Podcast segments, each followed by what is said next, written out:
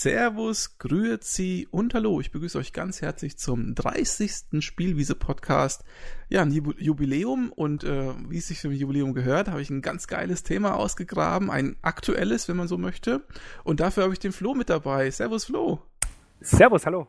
Und ihr seht, wir sind jetzt, äh, jetzt heute mal die bayerische Fraktion. Ich bin äh, zugezogener Bayer und er ist Urbayer. und ich bin, ich bin ja Franke eigentlich, deswegen gehöre ich gar nicht dazu wahrscheinlich, wenn ich den Flo fragen würde. Hm. Aber das Thema hatten wir im letzten Podcast schon gehabt. Ähm, ja, es geht heute um Simmelweek Park von Ron Gilbert, ähm, der großen Ikone der Adventures oder LucasArts Adventures oder Lucasfilm Games, wie es damals hieß. Und der Flo, ähm, du hast es gespielt, du hast es durchgespielt. Ähm, und meine erste Frage an dich ist, hast du es auch gebaked? Ja. Und ich sag dir ganz ehrlich, es ist wohl das letzte, also das, das erste und einzige Spiel, das ich, das ich auch wirklich unterstützt habe auf, äh, auf Kickstarter. Ich bin so kein Freund der ganzen Kickstarter-Geschichte. Aus Gründen. Äh, bei dem Spiel habe ich mich wirklich sag ich mal, weichklopfen lassen. Und da gab es auch gar keine lange Überlegung, habe auch ein bisschen höheres Level gebackt, also diese äh, 50 Euro oder 50 Dollar Version, wo man dann auch einen, einen Telefonbucheintrag bekam. Äh, echt? Ja. Cool. Fand ich echt nett. Ich fand die ganze Durchführung von dem Kickstarter-Projekt äh, wirklich extrem gut. Also was man bei anderen Sachen, da, die wir jetzt nicht nennen wollen, mitbekommen hat, ne, lief ja nicht immer so alles gut, aber da muss ich sagen, äh, komplett erfüllt das Ganze, das Ziel erfüllt, äh, Erwartungen erfüllt und da können wir jetzt dann eigentlich auch gleich direkt einsteigen. Ne? Also das werden wir jetzt dann mal analysieren, das Ganze. Vielleicht können wir, ganz kurz ja. noch sagen, ähm, das Spiel hat ähm, insgesamt 600.000 Dollar auf äh. Kickstarter mhm. eingenommen, mhm. was für so ein Adventure schon eine nette Summe ist, wobei bei weitem nicht so viel wie das, was Tim Schäffer für Du meinst äh, Broken Age? Ja, genau, für sein Broken Age äh, eingenommen hat. Ähm, ist das jetzt gut zu bewerten oder eher mittelmäßig oder eher schlecht? Also 600.000 hört sich für mich erstmal für so ein Adventure eigentlich ganz gut an. Ich ähm, habe es ja eben auch verfolgt. Ich bin auch ein bisschen später erst eingestiegen, vielleicht erst als so absehbar war, dass da auch wirklich was zustande kommt und vielleicht auch, muss ich ganz ehrlich sagen, als dann der, der Boris Schneider, der ja auch, äh, also unser deutscher LucasArts, Lucasfilm Games Übersetzer. Boris Schneider-Jone, bitte. Boris Schneider-Jone, ja. Der dann auch noch gesagt hat, na komm, äh, mache ich dir mit für, für als, Stretch Goal für einen Euro noch, übersetze ich auch das äh, noch mit und habe dann eigentlich, bin dann wirklich eingestiegen auch und äh, habe es nicht bereut, auch wenn es das wohl letzte war. Na gut, vielleicht, wenn er noch, wenn er noch mal eins macht, dann weiß ich nicht, aber ähm, insofern wirklich äh, hat sich das wirklich ausgezahlt, ja. Und äh, du hast es dann auf Deutsch auch wohl gespielt, nehme ich dann mal an. Genau, also es ist ja, ähm, die Sprachen, die zusätzlichen Sprachen sind ja wirklich nur textuell, also als Untertitel und äh, eingedeutscht. Das heißt, die, die Voice-Over, denn das Spiel ist ja komplett vertont, was vielleicht die Puristen jetzt, mich inklusive am Anfang ein bisschen abgeschreckt hat, weil ich äh, der ganze Charme von den alten, also ich bin ein wahnsinniger Zack McCracken-Fan. Ähm, das ist so ein Spiel, das mich ein bisschen geprägt hat. Und äh, da fand ich eben diesen, den, den Charme von, äh, von, von dem ganzen Spiel, fand ich auch, dass das, diese, diese Nicht-Vertonung, ne? weiß nicht, ob man das, ob man das verstehen kann, aber äh, um das sozusagen mit seiner eigenen Fantasie ein bisschen zu ergänzen, ich dachte, hm, die Vertonung wird das so toll werden, muss man das abschalten, weil man kann es natürlich abschalten, also man, man kann das in Optionen auch auf ganz äh, alte Weise spielen. Fand es aber dann im Endeffekt wirklich sehr gut und habe ich äh, während dem ganzen Spiel auch äh, angehabt, die Option. Mhm. Und ähm, du hast gerade gesagt, das war dein erstes und äh, vermutlich auch dein letztes Kickstarter äh, ähm. Ja, sag niemals nie, aber ja. Echt, das war dein allererstes Mal, dass du für Kick, also das ist ja schon äh, ungewöhnlich für jemanden wie dich. Ja, ähm, hat, hat einen Grund, weil ich, also diese ganze Kickstarter-Geschichte ist ja eigentlich ähm, äh, wie so eine bessere Vorbestellaktion. Denn es ist ja eigentlich, sagen wir, es ist kein Invest. Eine Investition ist ja was anderes. Ne? Das heißt ja, du bekommst wirklich was raus. Du bekommst ja hier, sage ich mal, abgesehen davon, dass du äh, vorbestellt hast und äh, vielleicht noch eben zusätzlich, zusätzlich Geld reinsteckst und so einen Spezialbonus bekommst, wie jetzt diesen Telefonbucheintrag, bekommst du ja nicht, nichts raus. In Klammern, außer natürlich, dass das Spiel entstehen wird. Ne? Also das ist wirklich so, du gibst ihm halt Geld, dass diese Idee umgesetzt wird. Ja, das ist ja auch das, der Grund, aber ansonsten bin ich kein Fan davon, auch weil man, weil du weißt es ja selber, einige Projekte auch gescheitert sind oder wenn sie nicht gescheitert sind, dann wirklich auch so mit Ernüchterung beendet wurden. Ne? Also auch dieses Broken Age, wir haben es ja vorhin kurz angesprochen, ähm, das war ja jetzt auch nicht der, der Riesenwurf ne, am Schluss. Und ja. Sage ich mal, das, das, das war okay. Also ich, ich persönlich äh, gebe es auch ganz offen zu, ich habe den, den ersten Teil ähm, gespielt, den fand ich ganz okay. Beim zweiten Teil, also dann beim, beim Finale, bin ich wirklich irgendwann in der Mitte eingeschlafen. Hab's bis heute, muss ich ganz ehrlich sagen, nicht zu Ende gespielt. Und wenn ich dann die, die Reviews durchgelesen habe, da wurde eben das genau das gleiche bestätigt. Ne? Ähm, ganz viel rumlaufen, ganz viel Backtracking, äh, maues Ende. Hm. War nicht so optimal offensichtlich. Ähm, zum Ende von Thimbleweed Park, da werden wir an unserem Ende vielleicht auch nochmal ein paar Worte sagen. Äh, da werden sich auch die Geister dran scheiden, aber insgesamt muss ich sagen, äh, bin ich sehr, sehr zufrieden mit dem Spiel, so wie es geworden ist. Das hast du quasi schon äh, vorab gespoilert, wenn man so möchte. Zumindest deine Meinung dazu. Tja. ähm, aber was man auf jeden Fall sagen kann, dass der Ron Gilbert besser mit dem Geld umgehen kann, augenscheinlich, als sein Kollege, der Tim Schaffer, der ja dann bei Broken Age irgendwie, dem ist das Geld ja mittendrin ausgegangen und da scheint es ja. auch zu funktioniert zu haben. Ja, also das muss man wirklich, muss man auch honorieren, äh, wenn, wenn die Jungs wirklich einen Businessplan auch aufstellen können und man hat sich das, also ich äh, habe die Blogs auch und die Entwicklung verfolgt, die waren wirklich ehrlich, die waren offen. Ähm, die haben dann auch gesagt, hey Freunde, okay, wir verschieben jetzt das Release-Datum auch, ähm, weil sie noch mehr Zeit bra brauchen. Okay, das ist jetzt vielleicht äh, nicht so überraschend, dass ein Spiel mal ein paar Monate verschoben wird. Die haben dann auch gesagt, hey, wir machen noch eine, eine Xbox-Version, weil Microsoft uns ein bisschen Geld noch dazugegeben hat. Ähm, haben dann auch ganz fair gesagt, äh, die Kickstarter bekommen da kein Key für die Xbox-Version, weil äh, das auch nicht aus Kickstarter-Geld finanziert wurde. Da gab es auch wirklich in der Community oder was ich so mitbekommen habe, auch wirklich kein Groll. Das war alles in Ordnung. Der ursprüngliche Plan ist eingehalten worden. Ähm, fand ich insgesamt sehr transparent und äh, ja, wie du gesagt hast, mit dem Geld umgehen, das ist bei solchen Projekten eben oft äh, der kritische Punkt, denn wenn ein Publisher nicht dahinter ist, der böse, große Publisher, ne, dann, das hat auch Nachteile, ne, dann ist eben keiner, keiner mal drüber, der jetzt die Jungs mal einpeitscht und sagt, jetzt müssen wir aber, Leute, jetzt müssen wir aber Gas geben und vielleicht äh, schneiden wir dann doch das 150. Feature äh, und hast du nicht gesehen, doch eben vielleicht raus, ne? Und äh, machen eben ordentlichen Release. Und das habe ich so den Eindruck, das fehlt bei vielen Projekten und äh, bei sowas wie, ähm, jetzt hätte ich fast gesagt, bei sowas wie Starlancer, bei sowas wie Star Citizen, mhm. äh, da wollen wir gar nicht anfangen. Ne? Da glaube ich, das brauchen wir hier nicht diskutieren, da können wir einen eigenen Post Podcast ja, drüber machen. Werden wir mit Sicherheit auch mal machen, da bin ich mir ganz sicher. Äh, da werden wir noch den äh, Ralf mit dazu nehmen. ja, das äh, glaube ich auch, das ist sehr Klassiker, ja. ähm, bevor wir auf äh, Similweed Park im Detail äh, eingehen, würde ich gerne nochmal für die Zuschauer, die vielleicht Ron Gilbert nicht kennen, ganz kurz ähm, äh, darauf eingehen wollen. Wer ist das überhaupt? Was ist denn, also wieso hat er so ein Spiel so ohne weiteres finanzieren können? Was für eine Aura hat dieser Mann? Also wer ist das überhaupt? Ja, also Ron Gilbert, also ich denke mal, die Zuhörer, die jetzt an, an der Leitung sind, die werden ihn wahrscheinlich äh, schon kennen, aber sagen wir noch ein, ein zwei Punkte dazu.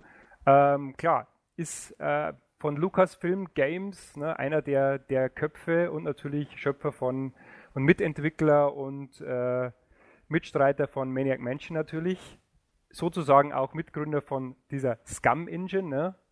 also dem Script Creation Utility for Maniac Mansion, wie es ja heißt, äh, das dann eben diese ganzen anderen Lucasfilm Games Adventures, äh, so kleine Titel wie Monkey Island oder sowas. Ne? Dann, aber ganz Oder- kleine, ja. Ganz kleine. Oder ähm, Zack McCracken natürlich, mein absolut persönlicher Favorit.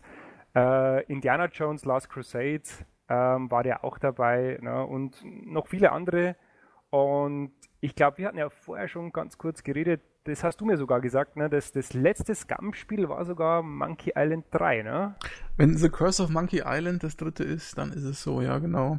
Genau. Ähm, Ja, das äh, hat mich ja. selber gewundert, denn es gibt scheinbar acht Versionen von dieser Scum Engine, die ist immer stetig weiterentwickelt worden und der hat Mhm. wohl nach seinem Weggang, also nach, der ist ja dann irgendwie, du hast vorhin gesagt, nach Monkey Island 2 wäre gegangen, ähm, Ja. hat er wohl diese Scum Engine mit seiner kleinen Firma weiterentwickelt und auch für andere Projekte noch mit äh, äh, verwendet.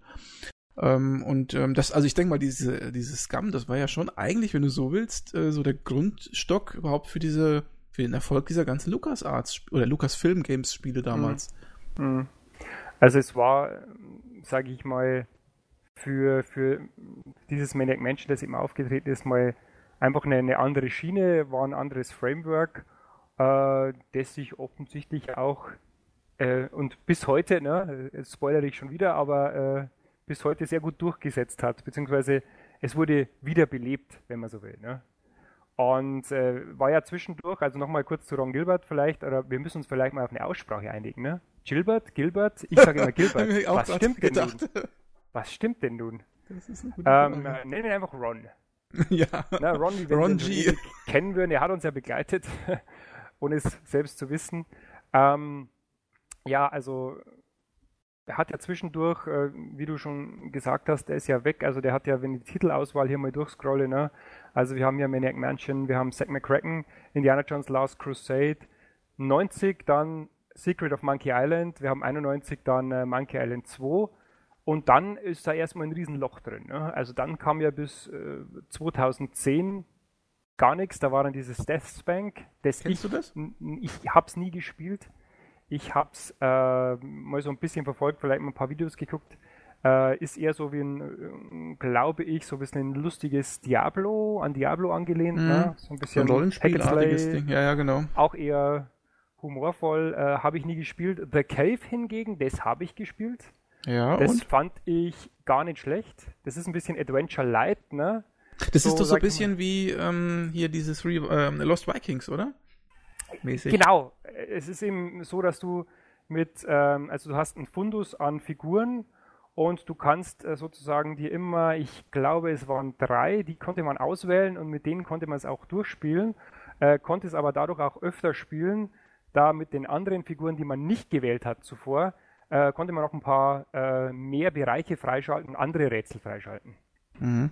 Das war, ich fand es ganz lustig, es war bei weitem nicht so, ähm, nicht so schwer. Also bei weitem nicht. Es ist wirklich ein bisschen Adventure Light, würde ich mal sagen. Ne? Also deswegen vielleicht da von der, von der, der Hardcore-Fanbase, ähm, die haben das vielleicht ein bisschen, äh, bisschen belächelt, dieses The Cave. Ich fand es eigentlich echt, echt in Ordnung. Und das war das einzige Spiel, was er unter der Ägide von Double Fine, also äh, Tim Schäffer hat ja dann Double Fine irgendwann gegründet und ähm, Mhm. ähm, Ron G ist ja mit äh, ins Boot gekommen. Ähm, und damals hieß es ja irgendwie, die, die machen das zusammen, aber er ist dann relativ schnell wieder ähm, raus aus dem Boot und zwar, denke denk ich, direkt nach The Cave, ne? Ja, also er hat dann auch keinen Titel ansonsten mehr gemacht. The Cave war 2013 im Wow, ist schon wieder, das kommt mir fast wie gestern vor. Äh, tatsächlich, glaube ich, noch auf der Xbox 360 gespielt, das Ding. Mhm. Und ja, und dann gingen offensichtlich schon die Pläne zu Thimbleby Park dann los, äh, um wieder so ein bisschen das eigene, sein eigenes Ding zu drehen. Und ich denke mal, so für sich selber noch, noch mal so ein Ding einfach nochmal zu machen und äh, komplett äh, in Eigenregie. Und er hat ja auch gesagt, also das, das weiß ich ja, das hat er auf Twitter ja auch mal gesagt, er hat gesagt, er, er würde ja nochmal Monkey Island machen, ne? Ja, Er würde ja noch mal eins machen, aber die Rechte ist natürlich, die hat natürlich momentan durch diesen ganzen äh, Lucas Arts, äh, wir kaufen uns Star Wars bei Disney, äh, ist eben alles bei Disney. Und er hat ja schon mal gesagt, Disney, gebt mir doch einfach die Rechte an Monkey Island, ich würde noch mal eins machen. Und ähm, würdest du ihm das dann auch zutrauen, dass das dann nochmal so ein Erfolg wird wie die damaligen Monkey Islands? Ganz ehrlich, ich würde eher, mir wäre es recht, wenn er nicht Monkey Island machen würde. Und jetzt okay. kriege ich wahrscheinlich extrem Schimpfe, denn ich bin überhaupt kein Monkey Island-Fan. Oh, jetzt ist nee. es raus. Oh, ich nee. bin überhaupt absolut kein Monkey Island-Fan. Ich habe, äh, man hat natürlich damals, man hat es irgendwo mal, äh, ja, ach Gott, man hat es natürlich am PC irgendwo beim, der große Bruder hat es sicher mal mit, mitgenommen, äh, hat es irgendwann mal drauf gehabt. Habe ich äh, damals nie gespielt, habe ich inzwischen natürlich schon mal durchgespielt, beide Teile. Äh, aber nicht damals, als es rauskam, war überhaupt nicht mein Spiel. Wie gesagt, mein Spiel, das war eher so die lustige Pseudo-Science-Fiction äh, Zack McCracken mit der Alien-Invasion und den Pyramiden und dem Mars-Besuch. Das war viel mehr meins, das war mein Setting. Und äh, Monkey Island war gar nicht mehr so das, das meine. Deswegen bin ich eigentlich ganz froh, muss man sagen, dass er für Thimbleweed Park einfach die Lizenz nicht bekommen hat. Wenn er sie bekommen hätte, vielleicht hätte er dann ja ein äh, neues Monkey Island gemacht, so ein Monkey Island äh, 3a, wie er es mal genannt hat, glaube ich. Weil er würde dann, er hat ja gesagt, er würde sozusagen alles, was nach Monkey Island 2 kam, löschen aus der Continuity und würde sozusagen dann ab, ab da eben so sein Ding einsetzen. Wobei ja viele noch sagen, Curse of Monkey Island wäre auch kein ich habe selber nicht gespielt, aber es wäre kein schlechtes Monkey Island. Mhm. Das stimmt, das habe ich auch äh, im Nachgang gelesen. War anscheinend kein schlechtes Spiel. Aber wie gesagt, das Piratensetting, ich war nie das Piratenkid. Ich war eher das, äh, das Kind mit der Star Trek-Uniform. Gut, da hat aber Zack McCracken jetzt auch nur am Rande was mit zu tun. Ja, so mit Mars und äh, das, das ah, Wagen-Raumschiff, das dann äh, auf dem Mars geht, das hat ein bisschen was dazu zu tun, um mit diesen mit diesen Ägypten-Aliens und, und mit dieser feindlichen Alien-Rasse mit den Nasenbrillen. Und das, das war absolut, muss ich sagen, das war mein, mein Setting. Und das Zack McCracken war ja auch noch ein Spiel, das anders als die späteren Spiele noch, sage ich mal wirklich, da, da gab es auch noch eine Möglichkeit, wirklich zu sterben. Also ich erinnere mich, da konnte einem irgendwo im äh, die Luft Mars dann mal die so? Luft ausgehen. Ja. ja. und das war halt, ach, das war unglaublich damals. Es war ja, ich, ich denke, wir haben das auch nie, oder ich habe das auch niemals echt auch ohne Lösung durchgespielt. Man musste dann wirklich warten, bis der große Bruder von irgendjemandem eine Zeitung kopiert hatte, wo dann die Lösung drin war, äh, dass man da mal ein bisschen weiterkam. Und ich weiß, man hat da Wochen und Monate, Jahre hat man dann an einem Rätsel gesessen und irgendwann äh, kam dann eben eine Komplettlösung von der damaligen Zeitung, ich weiß schon gar nicht mehr, was es damals war. Äh, und dann, ach, so ging's. Ja, das ist ja ganz einfach. Vielleicht als kleine Anekdote, ich glaube, Flo, dass du mal irgendwann, war es in Steam oder auf, auf, Twitter, ich bin mir nicht ganz sicher, oder hast du sogar noch auf Twitter so mhm. ein kleines äh, Zack McCracken, äh, so einen kleinen Zack McCracken-Avatar Ja, hast. das ist auf, auf Twitter bei meinem 3D-Shooter.com-Account, da ist der bis heute noch der Zack McCracken ich glaube, das ist der Grund, warum ich dich damals auf Twitter äh, gefollowt habe. Das war, das war in der Tat ist es, ist es immer noch mein, mein Avatar und ja, bis heute relevant, ne? Bis zum jetzigen Podcast. Ja, ähm, also da darf ich an der Stelle vielleicht mal kurz ähm, ähm, zum Besten geben, dass mein allererstes Adventure oder nee, nicht allererstes Adventure, sondern mein allererstes LucasArts Adventure tatsächlich auch Zack McCracken war. Ja. Ja, das war damals noch auf dem Amiga und ähm, ich habe das äh, ausgeliehen bekommen von jemandem und ich glaube, ah, ja? ich glaube, dass ich da irgendwie ähm, einem Kopierschutz auf die Schliche gegangen bin, weil ich kam aus dieser Pyramide nicht mehr raus. ja, der Kopierschutz bei Zack McCracken war ja, ähm, äh, war ja beim Fliegen, also du konntest ja, äh, du konntest ja zwischen den verschiedenen äh, Bereichen auf der ganzen Welt konntest du ja hin und her fliegen, musstest dann auch immer ein Ticket kaufen, da konnte dir auch mal das Geld ausgehen, ne? Man musste dann wieder im Lotto gewinnen, gewinnen dass man wirklich äh, sich das Geld wieder aufstocken konnte. Und ähm, der Kopierschutz war immer zwischen den Flügen. Das war sozusagen so. heute, also das ist ja hochaktuell ne, in, in Zeiten von Trump. Äh, wenn du da nicht, wenn der Kopierschutz äh, falsch war, dann wurdest du äh, in der Flughafen oder von der Flughafenpolizei eingesperrt. Also hochaktuell. Insofern, ne?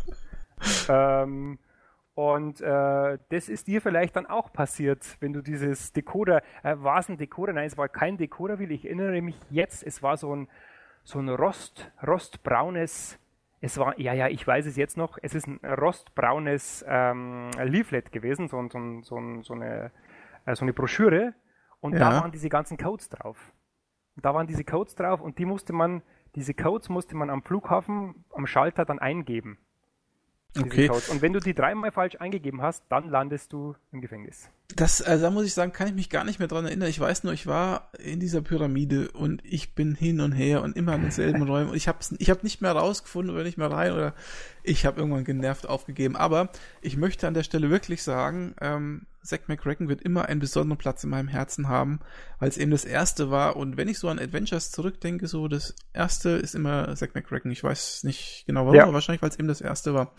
Ähm, aber es hat auch so einen speziellen Humor gehabt. Ich meine, allein mit dieser Nasenbrille da und ich weiß noch, ähm, wenn du, du kannst doch irgendwie so ein so, ein, so ein Fisch da in, in den, ähm, hier, in diesen Abfallmixer da ja. rein. Und dann sagt er, hui, Hackfleisch-Sushi oder irgendwas. Ja, und äh, es gab ein paar, so, also das könnte man heute wahrscheinlich gar nicht mehr machen, weil dann die PETA würde dir wahrscheinlich eine Bombe ins Haus schicken. Ähm, äh, da gab es auch eine Möglichkeit, du konntest mit einem Golfschläger, konntest du das dreiköpfige Eichhörnchen oder das zweiköpfige, ich glaube das zweiköpfige Eichhörnchen konntest du auch umbringen. Ähm, ja. Es gab da so eine, eine Szene auch in, in, in äh, das war in den Bergen, ich glaube von, von Seattle, wenn man da rausgeflogen ist, da musste man eben äh, in so eine Höhle rein, wo so ein Artefakt war. Und Spoiler Alert für alle, die das Spiel noch spielen wollen. äh, und da war eben dieses, drei, äh, dieses zweiköpfige Eichhörnchen hat diesen, diese Höhle bewacht. Und man konnte das natürlich irgendwie mit den Nüssen, mit den Nüssen aus dem Flugzeug konnte man das äh, eben weglocken. Äh, man konnte es aber auch mit dem, mit dem, mit dem Golfschläger töten. Das hatte dann eine schlechte Auswirkung später, weil du hattest dann irgendwie schlechtes Karma und das hatte später dann irgendwelche, ähm, da, da, da war ich immer dann in der Sackgasse drin, weil man hatte dann irgendwie schlechtes Karma bei diesem äh, Mönch oder so und der wollte dir dann nicht weiterhelfen, müsste ich alles nochmal nachschlagen. Aber du siehst, ich habe das äh, relativ oft gespielt und äh, wenn man, wenn man an so Sachen stark hängen bleibt und jetzt, das ist auch eine schöne Überleitung jetzt dann zu Thimbleweed Park, wenn man an so Sachen stark hängen bleibt, dann erinnert man sich dran. Ne? Das, das bleibt einem, also das brennt sich ein. Ich weiß nicht, wie es dir da geht, aber also bei mir hat sich das irgendwie eingebrannt. Und bei dir offensichtlich die Pyramide, denn ich weiß, wovon du, wovon du da sprichst. ähm, ich darf noch kurz, bevor wir auf Simmelweek Park zu sprechen kommen, mhm. sagen, dass mein Lieblingsspiel, also ich bin jetzt kein Adventure-Spieler, das habe ich ja im äh, Eingang Vorgespräch ja schon gesagt, aber ich würde Monkey Island 2 als mein Lieblings-Adventure bezeichnen. Das mhm. hat mich auch, gerade so das Ende hat mich echt berührt. Und ähm, Bevor wir jetzt einsteigen, letzte Frage. Hast du denn Manic Mansion gespielt? Ja. Nicht äh, als damals, als es rauskam, nicht. Wir hatten es auch auf dem C64, glaube ich, irgendwo auch rumliegen. Aber das Maniac Mansion, erinnere mich, das war irgendwie noch eine Ecke schwerer. Ne? Das war ja wirklich so das, das erste und da waren wir ja wirklich gnadenlos noch. Also da, da war es ja am, am, Game Design, das Game Design war einfach gnadenlos. Ich habe es dann aber Jahre später tatsächlich auch äh, ohne Lösung, glaube ich, auch durchgespielt. Und ähm, ich würde mir eigentlich, ich würde mir da eigentlich mal ein Remaster wünschen. Ne? Also wenn er, wenn er das mal, jetzt kommen doch die ganzen Remasters, mhm. das, kommt, äh, das Full Throttle kommt doch jetzt auch als Stimmt. Remaster raus und äh, das äh, Monkey Island natürlich, brauchen wir nicht reden, die Special Editions sind ja raus. Und äh, jetzt mit GOG etc., da würde ich mir eigentlich von Maniac Mansion mal so ein, so ein Remaster vielleicht in Thimbleweed Park Optik wünschen. Das wäre doch mal was. Sag mal, die Optik, das wäre jetzt genau meine Frage gewesen. Ähm, orientiert sich die jetzt mehr an Maniac, Maniac Mansion oder mehr an Zack McCracken oder an irgendwas mhm. anderem mhm. oder so ein Mischmasch oder was ist das eigentlich? Also, wenn ich jetzt auf den ersten Blick schauen würde, würde ich sagen, das ist eine modernisierte Fassung von Maniac Mansion. Ja, also es ist tatsächlich so und das wollten sie auch, das ist ein Ziel ja auch gewesen. Ein, ein Ziel bei dem Kickstarter war ja, wir wollen ein Spiel machen, das so aussieht, wie ihr die alten Spiele in Erinnerung habt. Ne, weil wenn man ja heute ein Spiel lange nicht mehr angesehen hat, dann ist die Grafik ja ein bisschen geschönt, sag ich mal, in der Erinnerung. Wenn man das so sagen ja. kann. Ich weiß nicht. Nicht so von, von Nostalgie oder einer rosa, genau, genau, rosaroten also, äh, Brille oder so? Ja, kommt so hin. Und äh, das ist ja, ich habe viele Jahre später dann Zack McCracken auch wieder gespielt. Und ich sag mal, die C64-Version von Zack McCracken, wenn ich die heute ansehe, denke ich mir, ja, um Gottes Willen das ist ja, das ist ja Wahnsinn. Das haben wir damals gespielt. Also gibt es ja auch diese FM Towns. Äh, Aber Version, die sieht ne? richtig gut aus. Die ist richtig, die ist die richtig. Die habe ich mir letztens gekauft. Doch. Ja. Das, die gab es doch auf GOG jetzt auch. Die genau. wird vertrieben über GOG.com, ja. Ähm, die sieht richtig nett aus und äh, also das Thimbleweed Park ist, da war eben diese das Ziel war, wir wollen das Spiel so machen, dass es so aussieht, wie ihr so diese Zack McCracken und Maniac Mansion in Erinnerung habt. Ne? Man hat so ein paar kleine Effekte, die so ein bisschen subtil sich nur auswirken, so, so Hintergrund-Scrolling, ne? das hatte man ja damals alles nicht. Ne?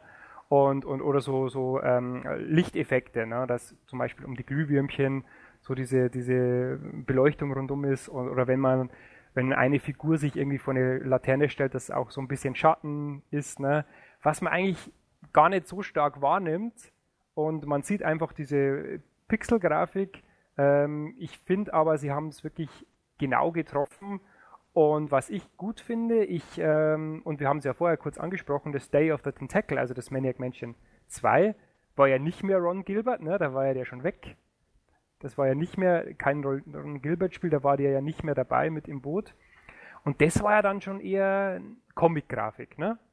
Also da. Ja, ja.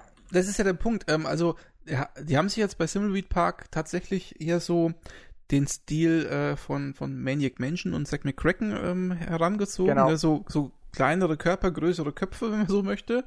Und ähm, der Stil ist ja äh, erst anders geworden. Ich sag, glaube ich, mit dem ersten Monkey Island, wenn ich mich jetzt nicht völlig täusche. Oder mhm. mit Loom vielleicht schon. Ich weiß gar nicht, was zuerst kam. Ich glaube, Loom und dann Monkey Island. Aber mhm. äh, das ist ja quasi eher so der 8-Bit-Stil, den man jetzt bei Simulweed Park ähm, bedient. Ich, ich würde sagen, ja, es geht eher in Richtung so Zack McCracken, aber doch auch, also doch auch Monkey Island. Es ist irgendwie was dazwischen, ne? Es ist, es ist nicht, äh, es ist definitiv nicht das äh, Day of the Tentacle, also definitiv nicht, weil Day of the Tentacle hat ja eher diesen, sag ich mal, diesen Disney Channel Zeichentrick-Charakter schon eher, ne? Ja. Uh, was ich gar nicht so gut fand. Also das, das gefiel mir, ich fand, es war ein echt lustiges Spiel. Habe ich kürzlich auch im, im, äh, in der Remastered-Version auch nochmal durchgespielt. Ähm, echt gutes Spiel, aber die Optik fand ich jetzt, also wenn ich, wenn ich sagen würde, ich will eigentlich bis zum Ende meines Lebens nur noch so eine Optik spielen an Adventures, dann wäre das Thimbleweed Park. Definitiv. Also ich finde, da gibt es absolut nichts auszusetzen von, von meiner Seite aus. Wobei ich schon finde, dass äh, Monkey Island schon ein bisschen anders aussieht. Also da sind die Proportionen ja. der Figuren schon anders. Das ist nicht der gleiche Stil. Stimmt, ja. Also deswegen sage ich auch, es ist ein bisschen was dazwischen. Ein paar ähm, und äh, ein paar Szenen oder die Szenerien gehen doch eher, würde ich sagen, ein bisschen in Richtung Monkey Island, liegt aber auch daran, dass eben der ähm, Zeichner von diesen Hintergründen, der Mark Ferrari, äh, der war ja Zeichner von den Hintergrundgrafiken von äh, Monkey Island 1 und Loom. Ah, okay. Und den haben sie sich ja auch äh, mit fortschreitendem Kickstarter-Geld noch ins Boot geholt. Das ist natürlich eine clevere Sache gewesen. Genau, genau. Also die haben, zunächst war ja das wirklich äh, noch ein bisschen ich, ich weiß gar nicht, also 375.000 Dollar lese ich gerade, war ja so die Baseline für das Projekt, also das, das war das, das, das Basisziel, das man sich gesteckt hat und äh, am Ende hat man eben äh, ja knapp so irgendwie, was haben wir bekommen, so 700, 600, 700.000 sowas, ne?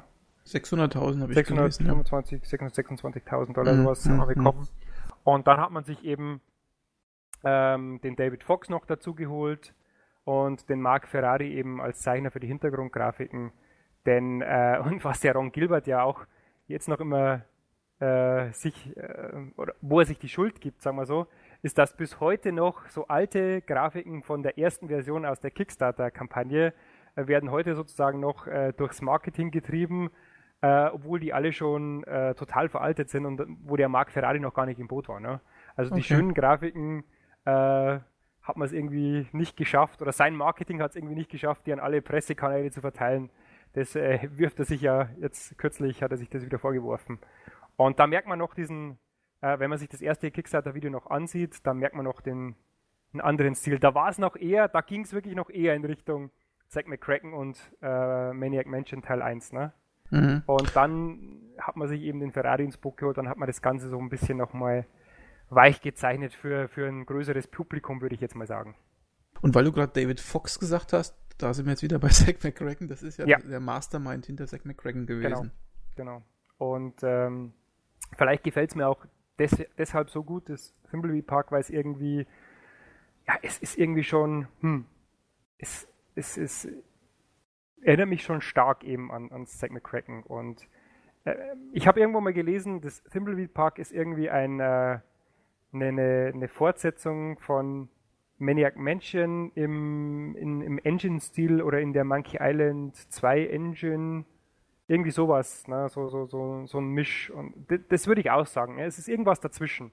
Es ist gemischt, es äh, enthält Elemente von, von all diesen Klassikern, äh, aber es ist äh, so eine Mischung draus. Ähm, wenn ich jetzt mir einfach nur so diese Fotos, die Bildschirmfotos, die Screenshots von dem Spiel anschaue, mhm. würde ich sagen, man spielt da quasi Akte X nach. Ne? Ich habe da so eine Art Scully und Mulder Verschnitt. Mhm. Vielleicht können wir auf die Story eingehen. Was was macht man denn da? Also ich habe gelesen, also ich habe es jetzt nicht selber gespielt, das muss man vielleicht vorwegnehmen.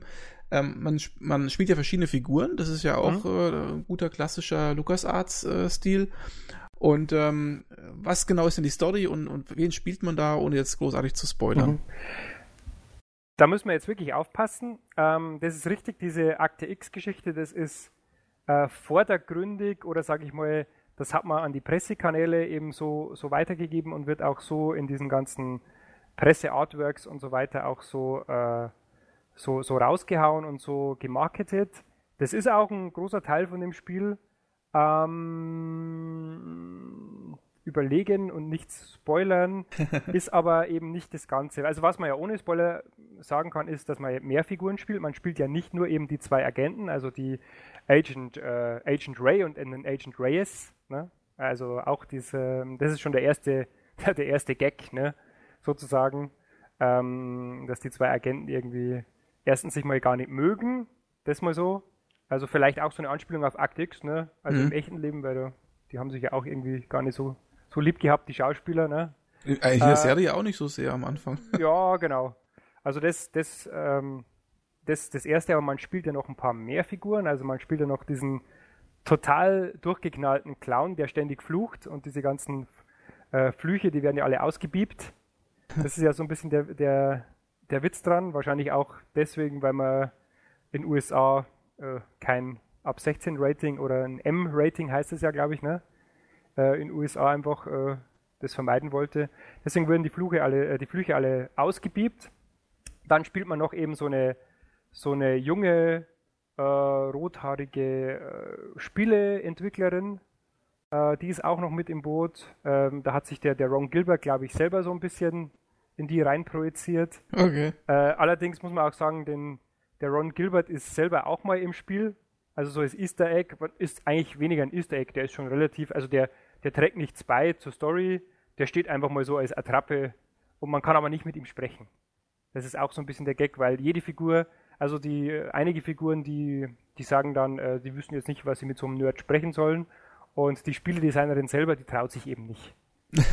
genau. Und der David Fox steht da auch mal rum, also das, das wechselt so ein bisschen. Ne? Okay äh, ohne jetzt hier zu viel äh, wegzugeben, aber es ist jetzt kein, äh, das ist jetzt kein, nicht relevant für die Geschichte oder so. Da haben sie sie einfach selber reingeschrieben und das äh, würde mich auch gleich ein bisschen überleiten. Ich denke mal, wir steigen jetzt einfach direkt mal ins Spiel ein, würde ich sagen, ne? ohne, ohne Wenn und Aber.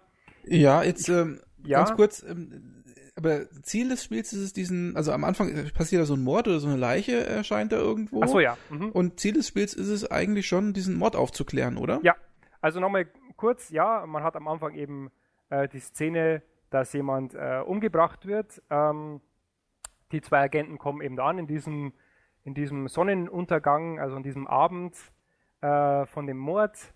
Der Abend, der auch während des ganzen Spiels niemals endet. Ne? Also das merkt man ja auch bei den ganzen Artworks. Ne? Das ist immer alles so äh, Abenddämmerung und spielt eben über Nacht. Ähm, die müssen den Mord aufklären ähm, stellt sich aber ganz schnell heraus, und das ist ja auch schon in der, in der Tagline des Spiels, dass der Mord eigentlich irgendwie äh, völlig Nebensache dann auch wird. Und äh, das stimmt sogar. Ne? Also der Mord ist zwar, sage ich mal, in den ersten, im ersten großen Akt ist äh, sehr wichtig und man muss den auch aufklären, damit man die späteren Abschnitte dann bestreiten kann, weil sich dann auch ein bisschen was ändert an dem ganzen, sage ich mal, an dem ganzen Spielareal äh, ist ja schon recht wichtig, aber irgendwie äh, kommt man dann doch eben recht schnell zu dem, zu dem Schluss, dass irgendwie die anderen alle noch verrückter sind in dem ganzen, in dem Dörfchen. Okay. Und ähm, das finde ich, haben die eigentlich sehr stimmig umgesetzt. Ich mag so, so Spiele, die, die zwar lustig sind und da gehört die Thimbleweed Park Story auch dazu, äh, die aber doch irgendwie so ein, so, so einen Charme und so, so ein bisschen Atmosphäre auch mitbringen. Und das haben die meiner Meinung nach oder für mich ganz großartig erreicht. Ne? Und es ist wirklich sehr schwierig, jetzt noch mehr zu sagen, ohne irgendwas zu spoilern. Also da würde hm. ich mich jetzt, glaube ich, hier ein bisschen verheddern. Okay. Also der Mord muss aufgeklärt werden und dann gibt es natürlich noch ein paar, sage ich mal, größere Mysterien auch noch zu lösen, ne? bis zum Schluss. Und äh, bis zum Schluss wird das Ganze dann äh, völlig durchge völlig äh, abgehoben, will ich jetzt nicht sage, sagen, aber ähm, es zieht seine Kreise. Genau, also das mal so zur, zur grundlegenden Story. Und Gameplay-technisch, also ich sehe, es gibt Verben, es gibt die ja. berühmten Bilder-Icons und so. Also das spielt sich schon sehr wie ein klassisches LucasArts-Adventure. Absolut, ja. Das wollte man auch. Hat man sich ja auf die Fahnen geschrieben. Es gibt die klassischen Verben. Einige haben sich beschwert, dass bei der deutschen Übersetzung die jetzt anders sind wie bei der damals deutschen Übersetzung. Da müsste man jetzt den Boris Schneider-Joni mal fragen, warum das so ist. Hat vielleicht auch irgendwelche technischen Probleme. Andererseits, äh, um gleich kurz bei der Übersetzung zu bleiben, wurden auch mehr Sachen eingedeutscht, die wirklich im, äh, in der Spielgrafik drin sind. Das heißt, mhm. es wurden auch Schilder oder, oder so um, ähm, Schaufenster, wo eine Schrift drauf ist, das wurde auch übersetzt. Das, äh, das hat mich jetzt überrascht das wusste ich jetzt so nicht, obwohl ich die Entwicklung verfolgt habe. Aber da hat man wohl in der Engine das Ganze auch, was ja der Boris auch gesagt hat, also es wurde sehr viel äh, besser ausgelegt auf Übersetzen. Die ganze Engine. Ne? Was mir auffällt, ist, dass die Verben, also das ist jetzt so rein subjektiver Eindruck, unheimlich groß dargestellt werden in dem Interface. Da gibt es einen Retro-Modus. Es gibt auch einen Retro-Modus, dass er mit, dem, mit der gleichen Schriftart, dass die mit, der, mit dem gleichen Schriftart von früher dargestellt werden. Okay. Also da gibt es tatsächlich auch eine Option. Die Optionen sind auch sehr lustig. Es gibt auch eine Option, äh, wie rum das Toilettenpapier hängt im Spiel. genau, also es war, ähm, da gab es so eine, eine, Twitter, da gab es irgendwie, da gab es mal einen, Screenshot und äh, von, von einem äh, Badezimmer und da war das Klopapier eben so, dass die, äh, die Rolle von hinten ähm, durchhing. Ne? Also das, mhm. das, das erste Blatt von hinten hing. Dann gab es eben da irgendwie so, nein, das ist doch falsch dann hat der, der Ron Gilbert gesagt, so und weil jetzt so viele hier sich beschwert haben, haben wir jetzt eine Option eingebaut. Und es gibt wirklich unter Grafik oder unter Video, es gibt glaube ich irgendwie zwei Optionen. Es gibt irgendwie nur, ich weiß es gar nicht, weil ich habe ja die Xbox-Version gespielt, habe aber auch die PC-Version äh, kurz angespielt. Da gibt es irgendwie nur zwei Optionen und eine äh, Option davon ist eine Checkbox Toilet Paper. Na, also das, äh, da geht der Gag schon in Optionen los. Ähm, und äh, nochmal zur Übersetzung, also der Boris hat es gut gemacht, wenn ich das jetzt mal so in, rein interpretiere. Ja, also ich denke mal, er hat nichts verlernt. Ich habe so ein, zwei Übersetzungsfehler oder einen habe ich mal, da, da war es wirklich ein, ein, Rechtschreibfehler. Es wurde mal irgendwo angemahnt, das habe ich auch vorhin gelesen, ja, der Boris äh, hat es wohl doch nicht mehr so drauf, weil er hat dann irgendwie bei äh, Beenden irgendwie Beentchen oder so irgendwie drin. Aber da muss man sagen, Vorsicht, Freunde, denn äh, das ist so ein, ähm, also ein paar Figuren, der Sheriff zum Beispiel, der hat im Amerikanischen so einen Slang. Der, der, der hängt immer im, im, im Original so ein der Who dran, ne? Der Who oder so, sowas, ne? Und das ist eben ganz schwierig, sowas zu übersetzen. Weil mhm. wie übersetzt du das, ne? Und da hat der Boris eben so irgendwie an die Entscheidung getroffen, äh, der, der, der hängt dann immer so ein, ein Len dran oder so ein, ein Chen, ne? Also C-H-E-N. Mhm. So, so ein Stündchen oder sowas und das macht er halt öfter. Und äh, das ist eigentlich auch so ein Gag deshalb gewesen. Ne? Und das, das ist mh, hm, nicht immer. Also ich denke mal, es war das Beste, was er in der Zeit machen konnte und, und was irgendwie auch Sinn ergab. Weil es ist schon so, dass ein paar Sachen drin sind, die wirklich extrem schwierig sind. Es gibt äh, Gott sei Dank äh, wenig wirklich Referenzen die jetzt nur Amerikaner verstehen. Es, es wird mal erwähnt, dass ähm, Johnny Carson oder Tonight Show, das ist natürlich bei uns schlecht, ne? Das kennen vielleicht ja, jetzt inzwischen, ja. kennt man es eher. Da hat der Boris eben Wetten das und Frank Elstner übersetzt. Ja. Ne? Fand, fand ich, ist okay. Das ist sowas, was, was er ja früher auch gemacht hat, äh, da mal die Freiheiten sich rauszunehmen. Die deutsche Übersetzung ist gut. Mhm. Ende. Also passt. Aber die Sprachausgabe bleibt auf Englisch, ne? Die bleibt also, auf Englisch, da, da die tut sich nichts. tatsächlich auf Englisch, ja. Und die ist auch wirklich sehr, sehr gut. Also die mhm. ist wirklich, die Vertonung, muss man echt sagen, alle Sprecher sind, sind wirklich super und ich habe nie den Drang gehabt, die irgendwie wegzuschalten. Das ist gut, das äh, stimmt mich äh, positiv. Ähm, du hattest vorhin erwähnt, dass du irgendwie ähm, in ein Telefonbuch eingetragen worden bist Ja. ähm, im Spiel. Was, was hat es damit auf sich? Ähm, also es ist so, dass ein paar Rätsel im Spiel wirklich äh, verlangen, dass du in dem Thimbleweed Park Telefonbuch äh, wen anrufst. Mhm. Also da, da gibt es wirklich Rätsel, die darauf basieren, äh, aber da haben sie sich gedacht, naja, so drei, vier, fünf Einträge, die man für die Rätsel braucht, das ist auch irgendwie langweilig, deswegen machen wir gleich ein richtiges Telefonbuch und da stehen, glaube ich, 3000 Einträge von den Bäckern drin. Und Also du hast dich selbst gefunden? Ich habe mich natürlich selbst gefunden, weil es ja alles alphabetisch sortiert. okay. Und welche Telefonnummer ist da dahinter? Das äh, könnt ihr selber rausfinden. Aber es ist ganz lustig, dass mal, ähm, es sind echt, ich habe ich habe nur mal drei, vier angehört und ich glaube, es waren, äh, abgesehen von mir, habe ich schon zwei Deutsche erwischt. Ne? Also die deutsche Community, Fan-Community für die Adventures, die, die kommt da auch durch. Ne? Ja. Also das ist ja mal nochmal ein separater Podcast. Ne? Äh, die LucasArts Adventures, hast du ja gesagt, ja. müssen wir mal einen separaten machen. Und Auf jeden das, Fall. Die deutsche, vor allem auch, warum das in Deutschland so, äh, so populär geworden ist. Ne? Ist, ist ja schon so. Ja, da, da wir hatte schon der Schaffer und der Schäfer und, und der Gilbert haben sich da, oder Gilbert haben sich da äh, doch schon mal köstlich drüber amüsiert, dass das eigentlich so ein Adventures eigentlich nur noch in Deutschland populär ist oder irgend sowas. Ja, ja. Ja, wie David Hasselhoff, ne? Das sind die zwei genau. Sachen, die in, in Deutschland äh, populär sind. Äh, irgendwie David Hasselhoff und Adventures oder so. Ja. Die dann rübergekommen sind. Ja, genau. Also, wie gesagt, Telefonbuch ganz nett. Es gibt noch ein paar andere ähm, Bäcker-Tiers oder Levels, äh, wo man sich äh, was, wo man sich eintragen konnte. Es gibt da noch so ein Fluchglas, das Fluchglas vom Clown. Eine Fluchliste, der aller, wer aller draufsteht. Da gibt es auch ein paar. Äh, das glaube ich war jetzt nochmal so ein extra Tier. Das war aber nicht von Kickstarter, das war noch, das haben sie später noch eingeführt. Da konnte man noch so für 10 bis 30 Dollar konnte, konnte man sich da eben noch einkaufen. Und man konnte auch ganz viele äh, Bücher, es gibt so äh, zwei Stellen im, äh, oder gab es nur eine Stelle, nee, es gibt zwei Stellen im, im Spiel, da wo es eine Bibliothek gibt. Und da kann man ganz viele Bücher durchsuchen und die wurden auch alle von den Unterstützern äh, geschrieben. Also da konnte man auch Ah, beitragen. Die sind dann immer so, weiß ich, ein, zwei DIN A4 Seiten oder eine DIN A4 Seite. Auch ganz lustige Sachen dabei, aber ja, also wer, wer Lust hat, es gibt auch, also auf Xbox Live gibt es da Achievements, wenn man so und so viel, äh, so und so viel Bücher von den Unterstützern mal liest.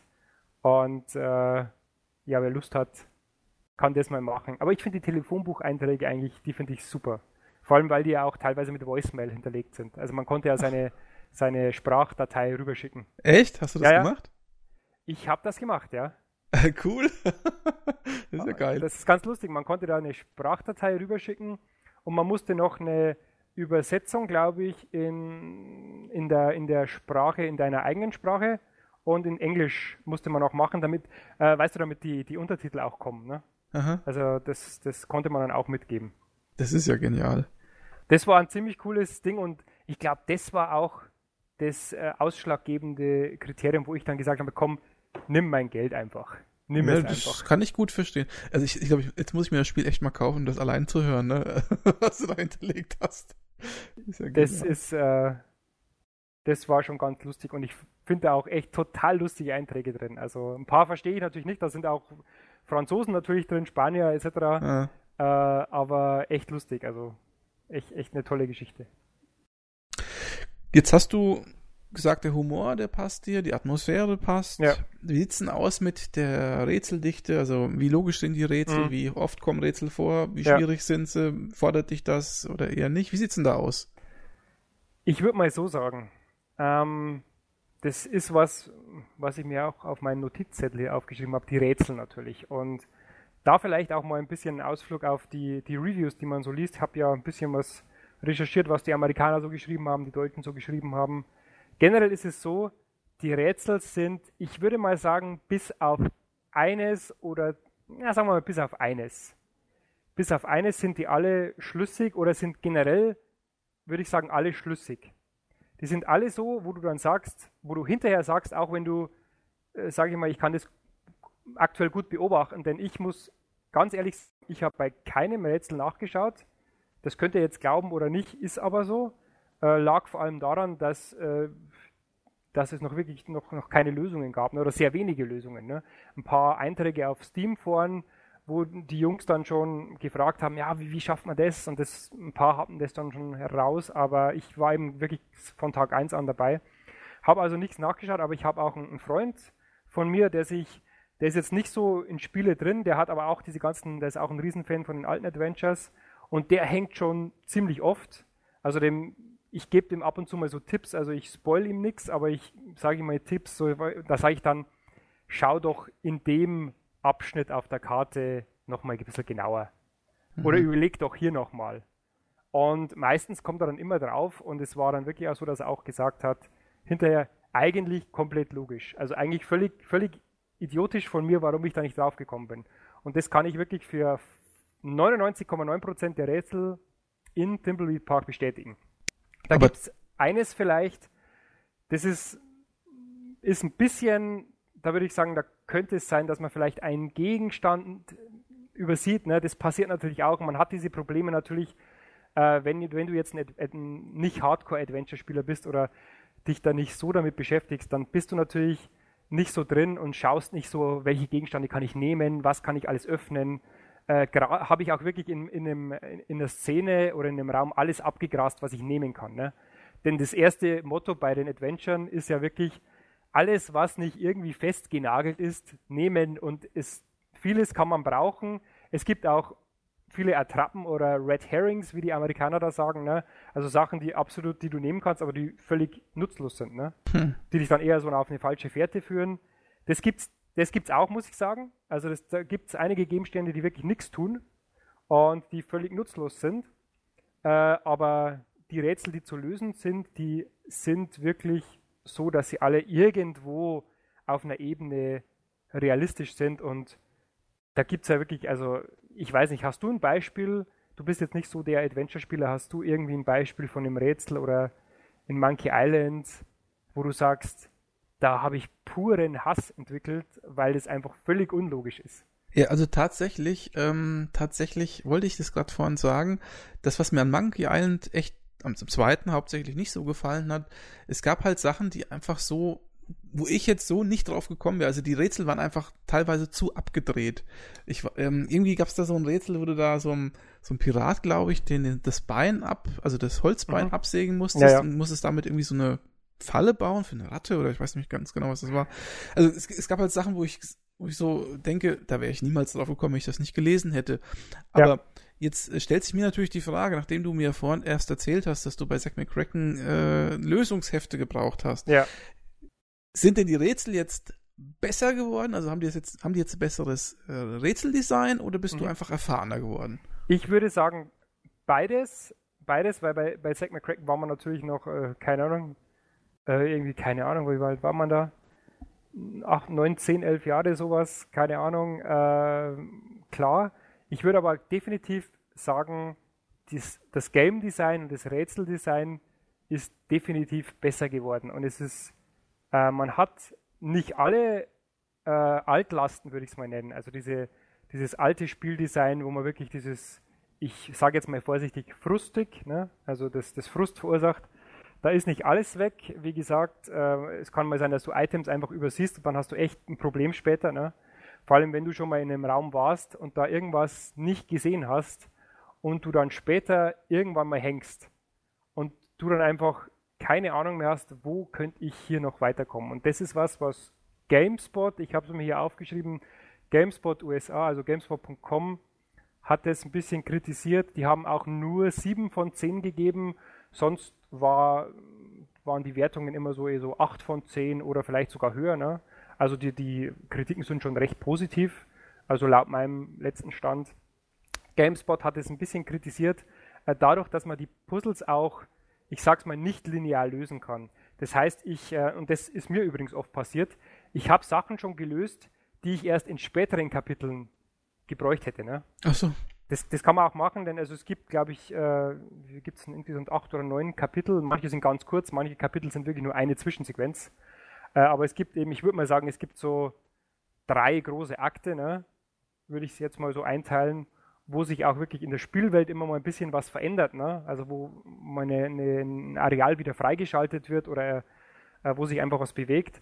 Und da ist es echt schon gefährlich, wenn du am Anfang schon ein fleißiger Puzzler bist und echt schon überall alles genommen hast und alles mit allem kombiniert hast oder mal was probiert hast. Und du brauchst es dann später erst, ne? sagen wir mal im dritten Akt. Und denkst dann nicht mehr dran, was du am Anfang gemacht hast. Mhm. Und das hat GameSpot so ein bisschen kritisiert. Äh, ich hatte auch mal wirklich so einen Fall, wo ich einfach zwei Tage völlig, völlig planlos äh, stecken geblieben bin. Da wo ich wirklich alles hatte und ich hätte eigentlich das mit allen Gegenständen, die ich schon hatte, schon lösen können. Aber ich hatte da wirklich auch keinen Plan, wo ich jetzt weitermachen soll und habe dann irgendwo, äh, ohne jetzt irgendwas zu spoilern, habe dann halt irgendwo in dem Raum, wo ich am Anfang schon mal war, einen Gegenstand gefunden, den konnte ich nicht nehmen, aber ich musste ihn öffnen. Und dann äh, ist auf, auf einmal wieder der Knoten geplatzt. Ne?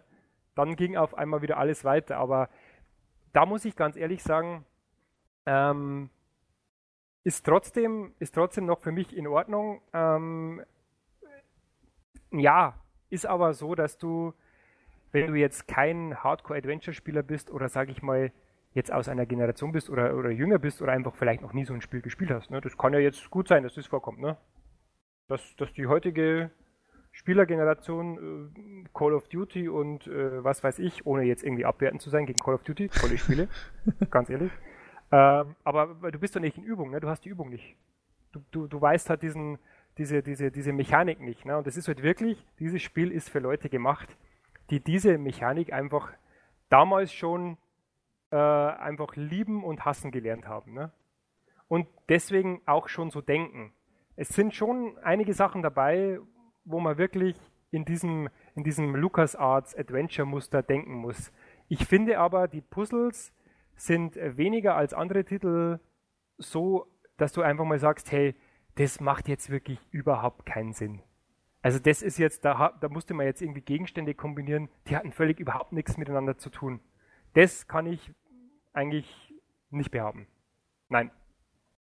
Ähm, wenn du jetzt sagst, da gibt es verschiedene Kapitel, also ich habe jetzt so rausgehört, dass man trotz der Kapitel jederzeit überall wieder hinkommt oder, oder wie ist das äh, so designtechnisch gelöst? Es ist so, dass du nach dem, äh, sage ich mal, nach dem ersten Kapitel oder nach dem ersten, ersten, nach der ersten Lösung bekommst du, nach der ersten Lösung von einem größeren Rätsel oder einem Abschnitt, bekommst du eine, eine Weltkarte also es ist dann wirklich so, du hast dann wirklich eine Weltkarte, wo du Fast Travel machen kannst Ach, zwischen den Bereichen. Kommt mir aber auch bekannt vor irgendwie. Ja, genau, da geht es dann schon eher in äh, Monkey Island 2 rein, ne?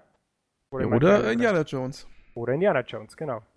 Also das ist, äh, und wo man dazu sagen muss, der Fast Travel ist auch wirklich dazu da, um wirklich auch Frust abzubauen.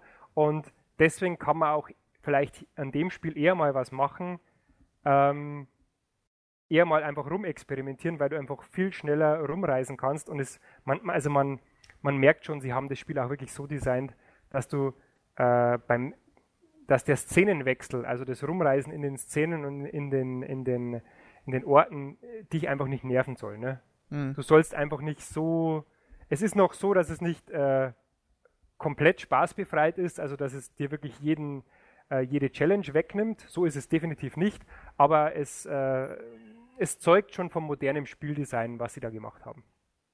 Das wäre jetzt auch meine, tatsächlich meine nächste Frage gewesen. Äh, modernes Spieldesign. Was für Elemente, die man heutzutage beim Adventure findet? Mir fällt jetzt hauptsächlich eine Sache ein, nämlich die Hotspots. Ähm, mhm. Gibt es sowas in dem Spiel? Oder was, was ist denn eigentlich äh, so an Komfortfunktionen mit drin? Oder ist es wirklich so rein puristisch wie damals? Also, das ist äh, ganz lustig, habe ich mir auch hier auf meinen Zettel mal aufgeschrieben. Und zwar äh, For Players. For Players hat er auch eine ganz gute Kritik geschrieben. Ne? Ich glaube auch irgendwie sowas, hast du es gelesen? Irgendwie so 80? Ja, ich habe es bestimmt überflogen, ja. Sowas, sowas, ne? Also auch mhm. recht. Die haben aber gesagt, den, die Xbox One-Fassung gefällt ihnen nicht ganz so gut. Also ich glaube, sie hat, ich glaube, die ganze, die gleiche Note bekommen. Ich glaube, es war vielleicht sogar die gleiche Note oder vielleicht geringfügig weniger, ich weiß es nicht mehr. Haben aber gesagt, die Xbox One-Version würde ihnen nicht ganz so gut gefallen, weil wegen Maus und Keyboard und so.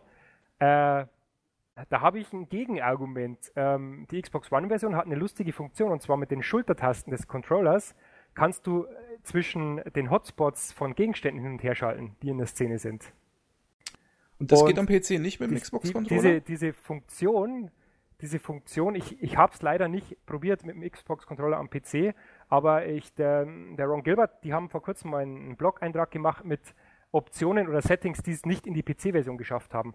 Und es mhm. gibt wohl ein verstecktes äh, Setting, das kann man freischalten. Sie haben aber gesagt, es ist ein bisschen buggy, dass man mit der Tabulator-Taste durchschalten kann. Mhm. Das ist wohl möglich, haben sie aber nicht reingemacht in die, in die Verkaufsversion. Äh, kleines, kleines, äh, kleiner Nachsatz zu der Xbox One-Version. Also man kann das durchschalten, aber nur in einem gewissen Radius vom, um den Cursor rundherum. Ach. Also du kannst nicht quasi, wenn du jetzt, du stehst jetzt äh, mit deiner Figur in einer Szene und denkst dir, so, jetzt schalte ich mal einfach alle Hotspots durch und dann kann mir ja nichts passieren. Das kannst du nicht machen. Aber das ist wahrscheinlich auch eher so steuerungstechnisch, also, ähm, also, was ich damit sagen will, ist, man müsste ja sonst mit dem, Analogstick irgendwie die Sachen ähm, markieren mhm. ähm, und hinfahren. Das ist ja ein bisschen, oder, für mich zumindest als Gamepad-Legastheniker ja. ein bisschen fummelig. Ich denke mal, diese Schultertastengeschichte ist eher ein Steuerungstechnik, hat einen steuerungstechnischen Hintergrund. Ja, äh, hat's auch. Also ich, ich hatte kein Problem mit den Analogsticks. Der linke Analogstick hat eine normale Mausgeschwindigkeit und der rechte Analogstick hat so äh, eine geringere Geschwindigkeit, wie wenn du in, in Windows die, die, den Mauszeiger auf langsam stellen würdest. Mhm. Das ist der rechte. Ansonsten äh, fand ich das eigentlich die Steuerung, also für ein Adventure, perfekt umgesetzt. Also bitte mehr davon. Also ganz ehrlich, bitte mehr Adventures auch auf den Konsolen. Äh, gut, Microsoft hat sich jetzt, äh, die haben ja sonst auch keine Exklusivtitel, ne? da haben sie, okay, Thimbleweed Park, das nehmen wir mit. Äh, nette Idee, ähm, aber gerne dann auch für die PS4-Spieler und äh, mit dem gleichen Controller-Layout, da würde ich jetzt, da hätte ich jetzt nichts dagegen. Ne? Also und auch die, die Auswahl von Dialog, also du kannst ja, äh, wenn du Dialoge mit, mit anderen Figuren führst, kannst du ja auch immer so, so Textzeilen auswählen. Ne? Das kannst du schnell mit dem, mit dem kleinen Steuerkreuz, also mit dem Steuerkreuz durchschalten. Also ich habe da absolut, muss ich sagen, überhaupt keine Probleme gehabt ich stelle mir das ehrlich gesagt echt ein bisschen horrormäßig vor, äh, die Verben da mit dem Gamepad durchzugehen und äh, nee, nee, nee, da hast, du, da hast du auch Shortcuts. Ähm, da hast du dann wiederum das, äh, du kannst äh, die Verben schnell mit dem Steuerkreuz durchgehen. Mhm. Außer du bist in einem Dialog, dann ist, dann hast du eh keine Verben, dann kannst du ja Dialogoption auswählen. Das machst du dann mit dem Steuerkreuz. Und äh, durch die Kombination von Steuerkreuz für Verben und Schultertasten für für äh, Items in der Szene kannst du extrem schnell agieren. Also wenn man das ein bisschen heraus hat, das, das haben, die haben sich schon was dabei gedacht. Also fand ich nicht schlecht.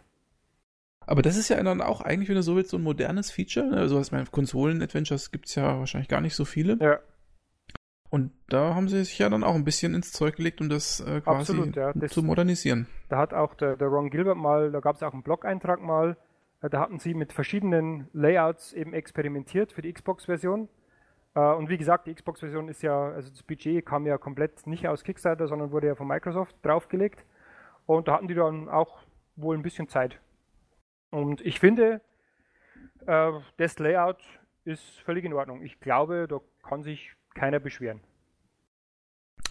Ähm, kommen wir noch mal ganz kurz zum eigentlichen Spiel. Ich habe schon oft gehört, dass ähm, gerade so in der ersten Hälfte des Spiels die Referenzen an alte LucasArts mhm. Adventures, an, ich weiß nicht, vielleicht Retro-Themen der 80er, ähm, so zeitgenössisches äh, Zeug der 80er ziemlich stark wäre. Ne? Also wir hatten ja schon gesagt, was Akte X und so weiter betrifft, ja. 90er. Ähm, also ich habe gelesen, dass das relativ nervig sein soll äh, und dann irgendwann mal abklingt und auch gut wäre, dass es abklingt, weil wenn es so weitergegangen wäre, ich glaube sogar 4Players hat es geschrieben, ja. äh, wenn es so weitergegangen wäre, hätte man dem Spiel bei weitem nicht so eine gute Wertung geben können, weil es dann irgendwann nur noch genervt hätte. Wie siehst ja. du das? Äh, ich glaube, ich habe da sogar mal auch mal, als ich jetzt gespielt habe am Anfang, auch mal ein bisschen getwittert oder wir hatten vielleicht mal kurz drüber geredet, das ist genau das, was alle anderen Reviewer auch gesagt haben. Und bei mir steht es auch auf meinem Notizzettel, äh, da steht hier, Referenzen übertreiben es etwas. ähm, ist nämlich wirklich mal, so. Also, nenn doch mal ein paar Beispiele für Referenzen. Das ähm, interessiert ähm, wir mich haben hier, was heißt Referenzen? Es ist auch ein bisschen der, der Meta-Humor oder der, wie die Amerikaner es immer sagen, uh, Breaking the Fourth Wall. Also diese mhm. sozusagen äh, diese, ja, diese, diese Meta, äh, der Meta-Humor, wie zum Beispiel um, ziemlich am Anfang sagt die Agentin, ähm, zu einem, zu einer Figur, oh, das klingt jetzt aber gefährlich, sollte ich das Spiel jetzt lieber speichern? Denn Adventures haben mich in der Vergangenheit gelehrt, dass ich Spiele oft speichern muss. Na, so, so Geschichten. Oder dann so, äh, dann ist eine andere Aussage von, äh, von einer anderen Figur, äh, wenn ich das jetzt in einem Sierra-Adventure gemacht hätte, wäre ich jetzt tot. ja. Na, so Geschichten. Die eigentlich ganz lustig sind, aber ähm, der, hat das ein bisschen übertrieben oder hat das Team ein bisschen übertrieben. Äh, da hätte, das hätte auch vielleicht zu ein, zwei Referenzen gereicht und dann einfach, dann einfach bitte mit dem Spiel weitermachen. Ne? Referenziert das Spiel eigentlich direkt auch mal auf LucasArts Adventures oder wo du sagst, oh, das ist direkt aus dem Spiel oder aus dem Spiel mhm. oder sonst was? Ähm, ja, es gibt eine, es gibt eine, eine, Szene, wo der Clown auch relativ am Anfang, wo der Clown auf, vor Publikum eben seine Show zum Besten gibt und in dem Publikum sitzen ganz viele Figuren von äh, Maniac Mansion oder von Zack McCracken auch. Äh, sitzen einfach so versteckt ein bisschen in, in, im Publikum drin. Das ist ganz lustig, ja. Und natürlich, es gibt auch ein größeres Easter Egg noch auf Maniac Mansion, Teil 1, das will ich jetzt aber mal nicht spoilen. Da muss man ein bisschen spielen, bis man das äh, rausbekommt. Da ist schon äh, einiges drin. Also es ist schon für Leute, die damals eben die, das Zeug gespielt haben. Und ich denke, das hätte jetzt, wenn, wenn ein Publisher das, das Spiel vertrieben hätte und es über die regulären Kanäle gemacht worden wäre, da hätte ich mal gesagt, hätte wahrscheinlich irgendwann ein Projektmanager vom Publisher gesagt, mm, jetzt, äh, das muss jetzt aber nicht sein, ne? Ja, dann könnte man jetzt auch ohne. Äh, ich finde es aber, es ist noch, es ist an der Grenze. Also es ist, es ist okay. Aber du sagst selber, also wenn da jetzt noch mehr drin gewesen wäre, so mhm. an Anekdoten und so, das hätte dich genervt. Ja, also mehr hätte es dann auch nicht gebraucht. Ne? Weil das, da, da, da, fällt man dann eben so ein bisschen rein. Ich, ich kann, mir, kann mich ja gut reindenken, ne? wenn man, sagen wir, du, du hast, es ist dein Steckenpferd, das, das sind die Spiele, mit denen du groß geworden bist und mit denen du auch bekannt bist. Äh, aber vielleicht gerade da wäre vielleicht ein bisschen weniger mehr gewesen, weil die Leute, die kennen mich doch eh schon. Ne? Mhm. Also warum muss ich mich da jetzt nochmal noch mal so, so, so reinwerfen in diese ganze Referenzenschiene? Ne? Aber es ist nicht so, dass das Spiel irgendwie jetzt besser wäre, wenn, wenn weniger Referenzen drin wären. Nee, es ist äh, völlig, es ist in Ordnung. Es ist teilweise ein bisschen überzogen, aber in, es ist okay. Wie hat sich das Spiel denn, hast du da eine Ahnung, verkauft? Gefühlt würde ich sagen, ziemlich gut, aber weißt du da mehr? Ganz ehrlich, ich wollte noch was recherchieren, habe zu den Sales jetzt erstmal nichts Konkretes noch gefunden. Ähm, also gefühlt würde ich auch sagen, eher gut. Die Kritiken waren ja gut, was, was ja wichtig ist, ne? Ähm, weil wenn auf Metakritik äh, irgendwie der Durchschnitt über, über 80 ist, dann ist es einfach auch, äh, also ich denke, das merkt man an den Verkäufen. Ne? Also mhm. das ist ja auch bei den Publisher-Spielen immer so, dass die Metakritik-Wertung leider, ne, also ob das jetzt gut oder schlecht ist, da kann man drüber streiten, aber ich, ich denke, ich denke mal, er wird schon nochmal noch mal eins machen. Ob er nochmal über Kickstarter, weiß ich nicht, aber ich äh, habe jetzt keine konkreten Daten. Vielleicht können wir im Nachgang nochmal einen Link posten unter dem Podcast. Vielleicht finden wir noch mal was raus. Ähm, in den Steam-Charts ist es schon noch drin, so ja, unter den ersten 50. Gesehen, ja. Ähm, aber ist jetzt, also ich sag mal, Mega-Erfolg, äh, denke ich, wird es nicht gewesen sein, denn sonst wird es noch irgendwie auf der ersten Topseller-Seite stehen. Das ist mittlerweile schon auf die zweite abgerutscht. Aber schlecht hat sich sicherlich auch nicht verkauft. Man muss aber auch dazu sagen, es ist ja auch nicht wirklich teuer. Ne? Es kostet knapp 20 Euro. 19,99 auf jeder Plattform, ja. Mhm. Das haben wir gesagt. Also, das ist relativ günstig. Ich denke, das wird auch relativ schnell äh, nochmal im Preis fallen. Also ich habe hier gerade einen Auszug von Steam Spy und da haben wir hier jetzt äh, Owners 31.883 am 4. September für 20 Dollar. Das klingt jetzt nicht so viel. Mhm. Äh, weiß nicht, wie, wie. Also ich denke mal, 100.000 würde er aber doch verkaufen, ne? oder? 100.000, hoffe ich. 100.000 wäre schon schön. Ja. Schöne Zahl. Ich könnte mir auch vorstellen übrigens, dass die dass die Konsolenversion oder die Xbox-Version jetzt, äh, gut, da kann man jetzt schimpfen, sind ja auch nicht so viele Xbox One-Konsolen auf dem Markt, ne? sind ja nur 25 Millionen anstatt 50 irgendwie wie bei PS4. Äh, aber ich glaube, da die Sales sind da auch nicht so so dramatisch gut, denn ich glaube, Microsoft selber, es gab ja jetzt gerade auch wenig Pressekommunikation dadurch, dass ja die, diese Scorpio-Geschichte erst im, äh, im Sommer jetzt kommt und äh, glaube ich, ist jetzt auch nicht so groß aufgehangen bei, bei Microsoft. Ja, jetzt mal, also, ähm, jetzt mal ganz ehrlich, so, ich bin ja kein, ich bin ja kein Xbox-Basher, ne, dafür bin ich nicht bekannt, aber, ähm, also, warum sollte eine Konsole, gerade jetzt mit Scorpio und so, so ein Spiel wie Thimbleweed Park, das nun wirklich grafisch gar nichts äh, zu bieten klar, hat für so ein Konsolenspiel, klar, überhaupt irgendwo reden. eine große Rolle äh, in so einer Marketingkampagne oder so spielen. Also, klar, braucht man, braucht man nicht reden. Vielleicht absolut keine dem, Zielgruppe quasi. Vielleicht unter diesem Indie Games Showcase, da könnte man es vielleicht reinstecken. Ne? Wir haben ja auch tolle Indie-Spiele, aber generell ist es so, dass du ja bei Xbox One, äh, da gibt es ja Erfolge, wenn du manche Erfolge erreichst. Ich weiß nicht, gibt es das auf PS4 auch? Ich bin ja kein, kein PS4-Spieler. Ähm, Trophäen. nee, äh, Trophäen, ja. Äh, da gibt es ja diese Erfolge, die ganz wenige nur erreicht haben. Also wenn irgendwie unter 8% oder, oder ich weiß nicht, unter 10% der Spieler einen Erfolg erreicht haben, dann bekommst du so einen besonderen Erfolg. Das, der hat auch, hat auch einen, einen speziellen Soundeffekt. Hm. Und meine Thimbleweed Park Erfolge, die waren alle seltene Erfolge. Und äh, gratuliere. Das, das, ist schon, das ist extrem lustig, weil ähm, ich glaube, da war auch irgendwie dabei, äh, irgendwie nur 8% der Spieler haben irgendwie Kapitel so und so 3 erreicht oder so, ne? Also das ist auch, auch irgendwie irre. Könnte aber auch, äh, ist aber auch schlüssig, wenn man bedenkt, äh, der normale Konsolenspieler, sagen wir der Konsolenspieler, der sich das Ding jetzt kauft und vielleicht so äh, in den 90ern jetzt noch nicht, vielleicht noch nicht auf der Welt war oder noch sehr viel jünger war und jetzt gar nicht diese Spielmechanik kennt, ne? Also ich glaube, der, der wird den Controller in die Ecke feuern.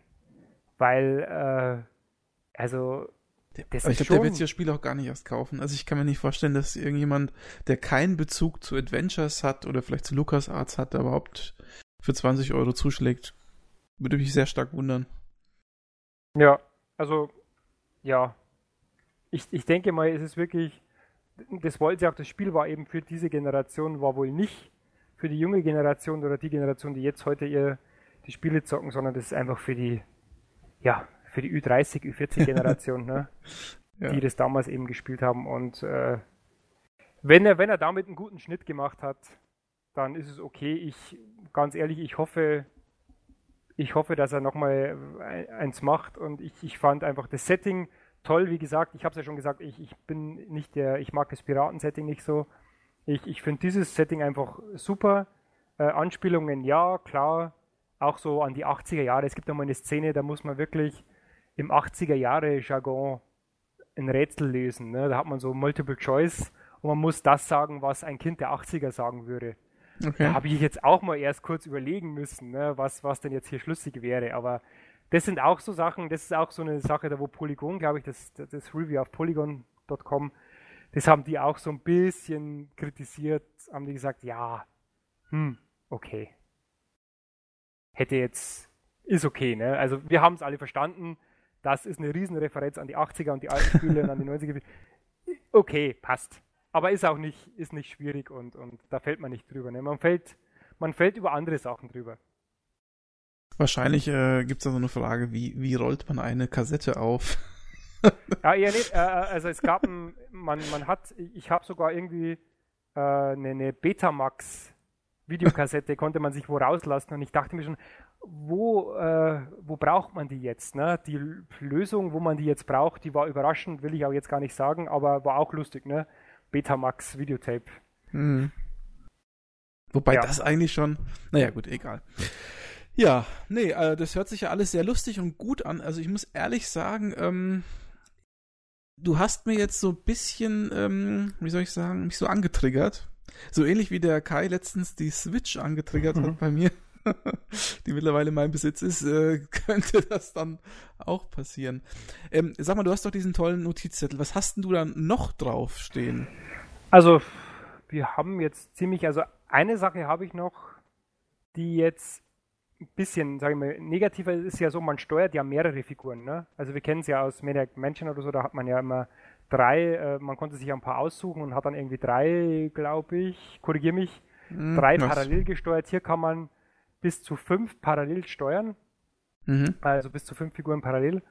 Ähm, was da ein bisschen komisch ist, dass die, die Interaktion zwischen den, zwischen den Figuren, die ist ein bisschen steril, würde ich sagen. Weil das sind doch relativ sehr unterschiedliche Figuren. Und äh, da ist es manchmal ein bisschen komisch, wenn die eine Figur der anderen bestimmte Items gibt.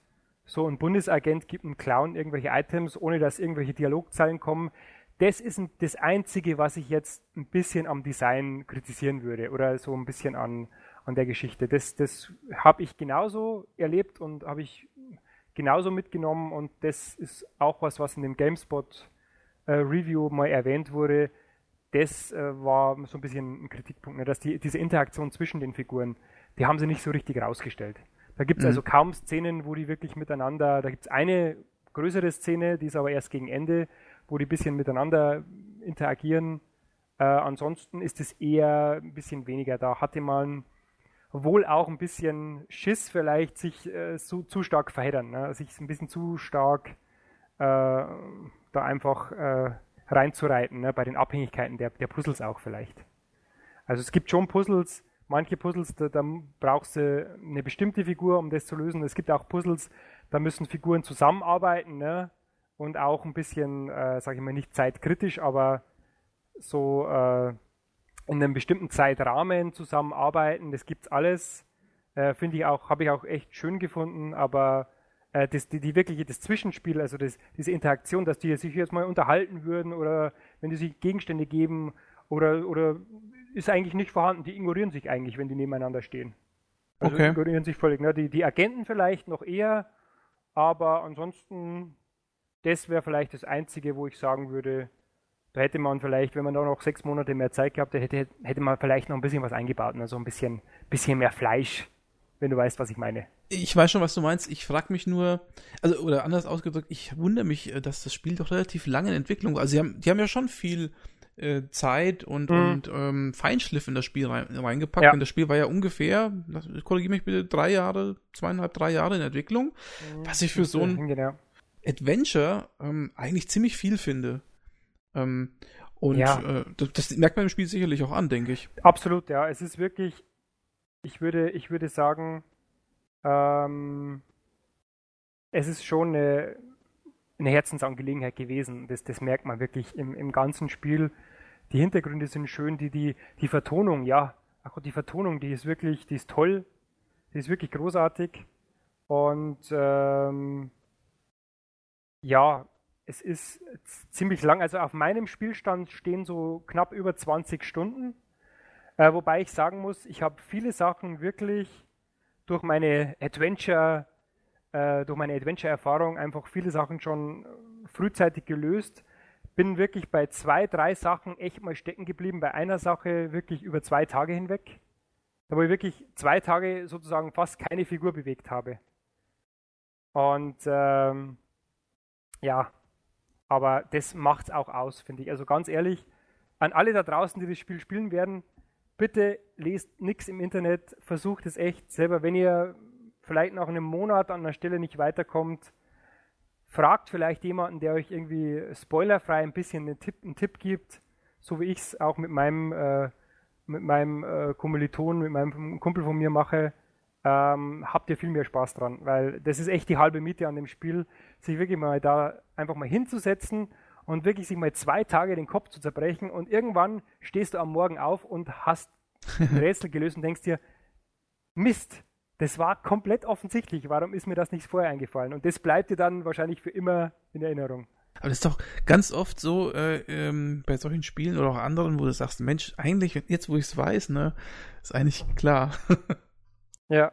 ja.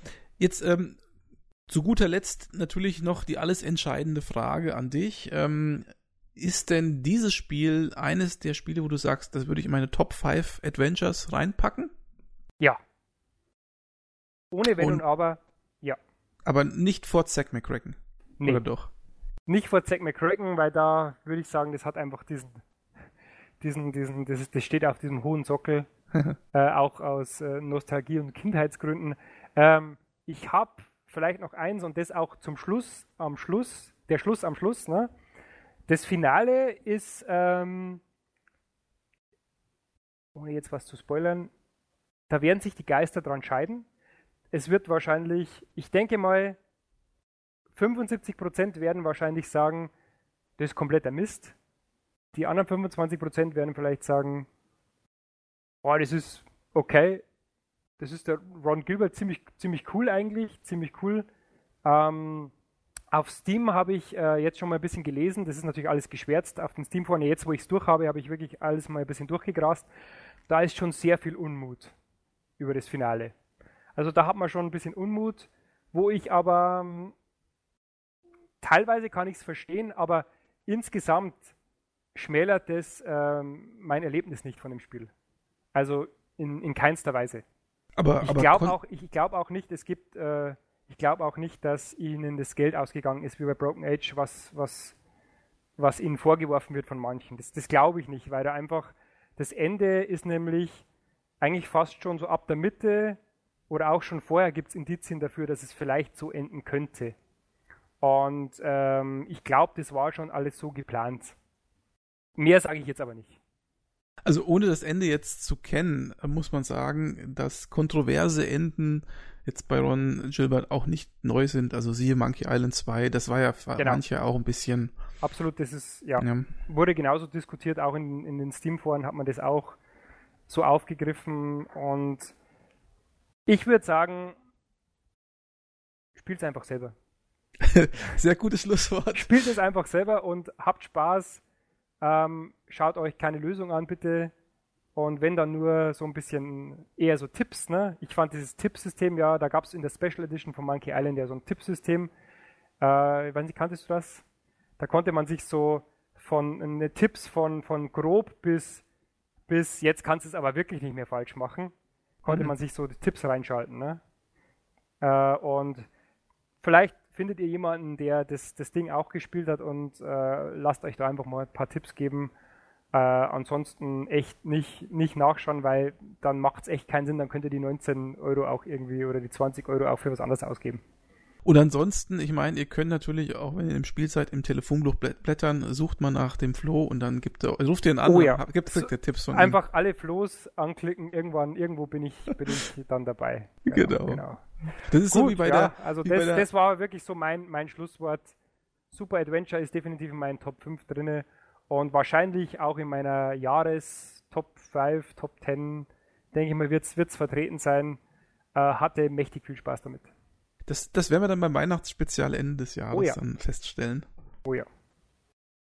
Ja, gut, super Flo. Danke, dass du dabei warst. Äh, war sehr aufschlussreich und sehr angenehm. Und äh, übrigens mal ein Podcast, der gar nicht mal so lang ging. Das äh, ist vielleicht auch mal ganz gut. Oh ja, ökonomisch, sehr schön. ja. Ja, also, ihr habt gehört, ähm, absoluter Kauftipp vom Flo und wer mit Adventures was anfangen kann, sollte vielleicht einfach mal zuschlagen, vielleicht auch einfach ähm, aus der Prämisse heraus das Spiel zu unterstützen und darauf vielleicht auch einen zweiten Teil dann zu bekommen. Absolut. Ja, dann wünsche ich äh, noch einen schönen Tag oder einen schönen Abend. Flo, dir natürlich auch. Und äh, ich verabschiede mich bis zum nächsten Mal. Auf Wiedersehen. Danke, ciao. ciao. Servus.